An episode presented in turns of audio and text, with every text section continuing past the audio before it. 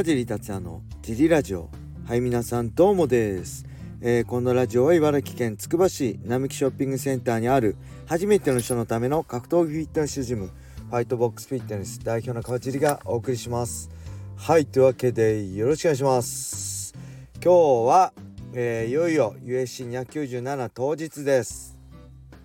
8時からでしたっけ、えー、アンダーカードメインカードは12時からね。えー、メインにストリックランド対ドゥプレシのミドル級タイトルマッチがあるのでね、えー、ぜひ見てください。UNEXT で生中継です。解説は鈴木アナと川尻でお送りします。はい。えー、そんな感じであと何かありましたかね。あんまないですね。ジムもいつも通り。まあ今日も坂寄くんとオーナーさんに、えー、ビギナーサーキットを任せて僕は13時からのフリーから参加しました。はいいっぱいスパーリングやって楽しかったです。是非ね、えー、どしどしお待ちします。興味ある人は体験もやってますので連絡ください。そんな感じでえー、レター行きましょう。とちょっと待ってください。これですね。川尻様毎日楽しく拝聴しています。筋トレ4年を行っています。先日インフルエンザにかかり10日ぶりにジムに行きましたが以前は上がっていたマシンやダンベルが重く、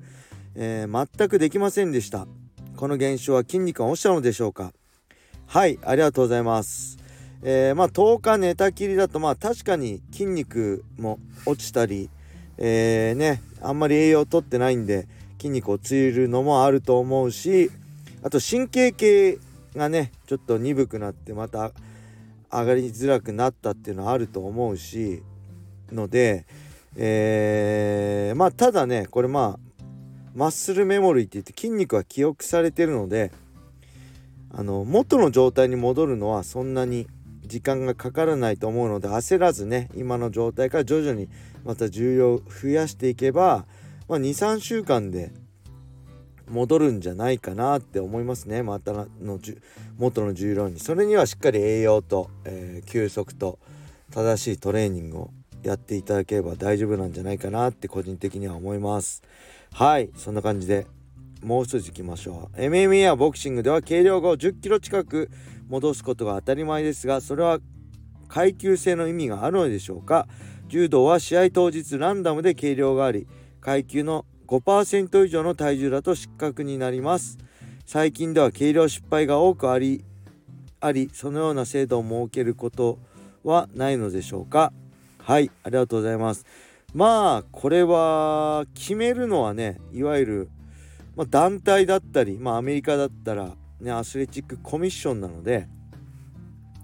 えー、選手とかまあアメリカで言えば団体がどうこう言えないんですよね。はい、やっぱ昔はボクシングとかもね当日経路だったけどやっぱ、えー、の死亡事故が多かったからやっぱり回復しきれずに脳が水分ない状態でもらったりしてそういう大きな怪我が事故が多かったので前日計量になったっていうことをちょっとまあ嘘か本当か聞いたことあるのでまあその辺も含めてねあのー、ルールルール違反してなければ僕は全然ありだと思うから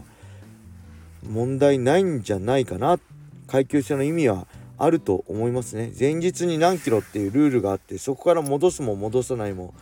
あのー、選手本人の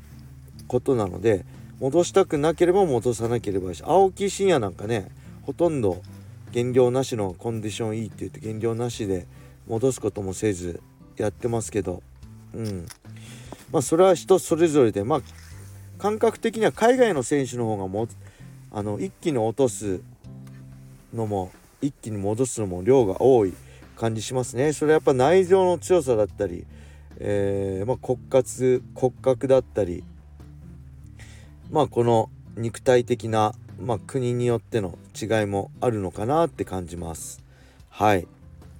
どんどん行きましょう。えー、もう一個いきます。クラッシャーこと川尻代表 FBF の皆様お疲れ様です。44歳格闘技ファンのバリちゃんです。昨年は陸上をしている息子へのアドバイスありがとうございました。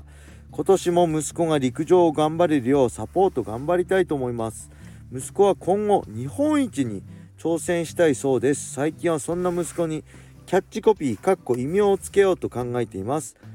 先日宮城のバカストイックマンを提案したら意味がわからなかったのかプンプンさせてしまいました。ここで川地さんに質問です。ご自身のキャッチコピー以外で印象的な異名は何かありますでしょうか？かっこかっこよい面白いなど、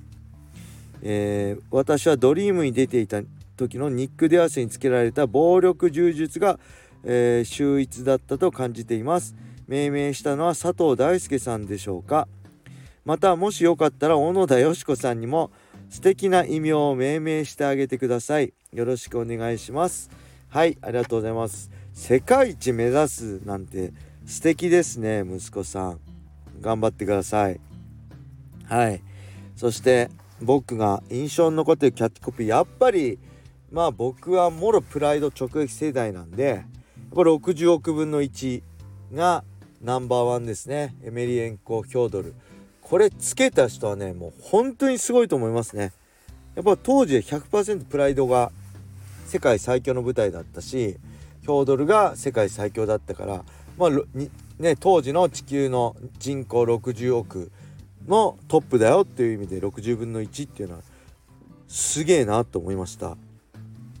そしてもう一つはこれもやっぱりヘビー級なんですけど霊長類人科最強の男。まあ、マークケアですね。はい。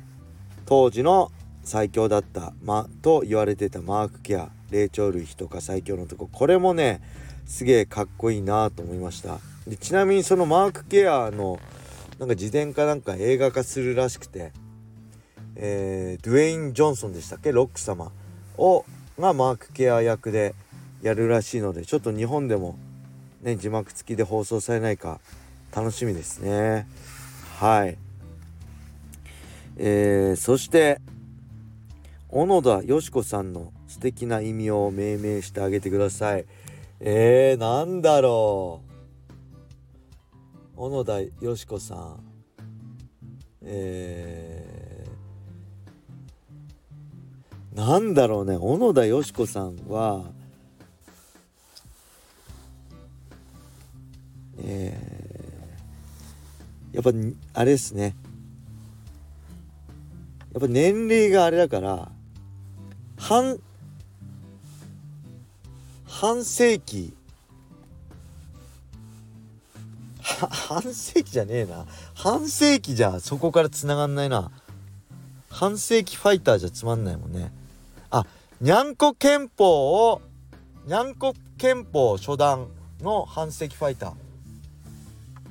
にゃんこ憲法なんですよ小野田さんあの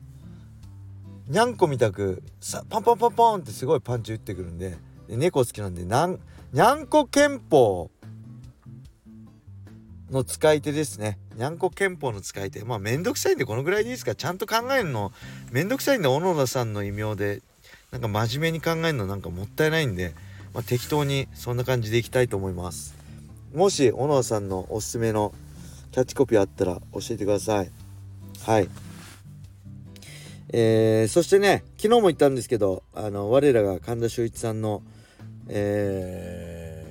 クラウドファンディングが始まってるんでジム広島にねジムを作るんで是非ね皆さん協力してあげてくださいでジムのね会員さんがあの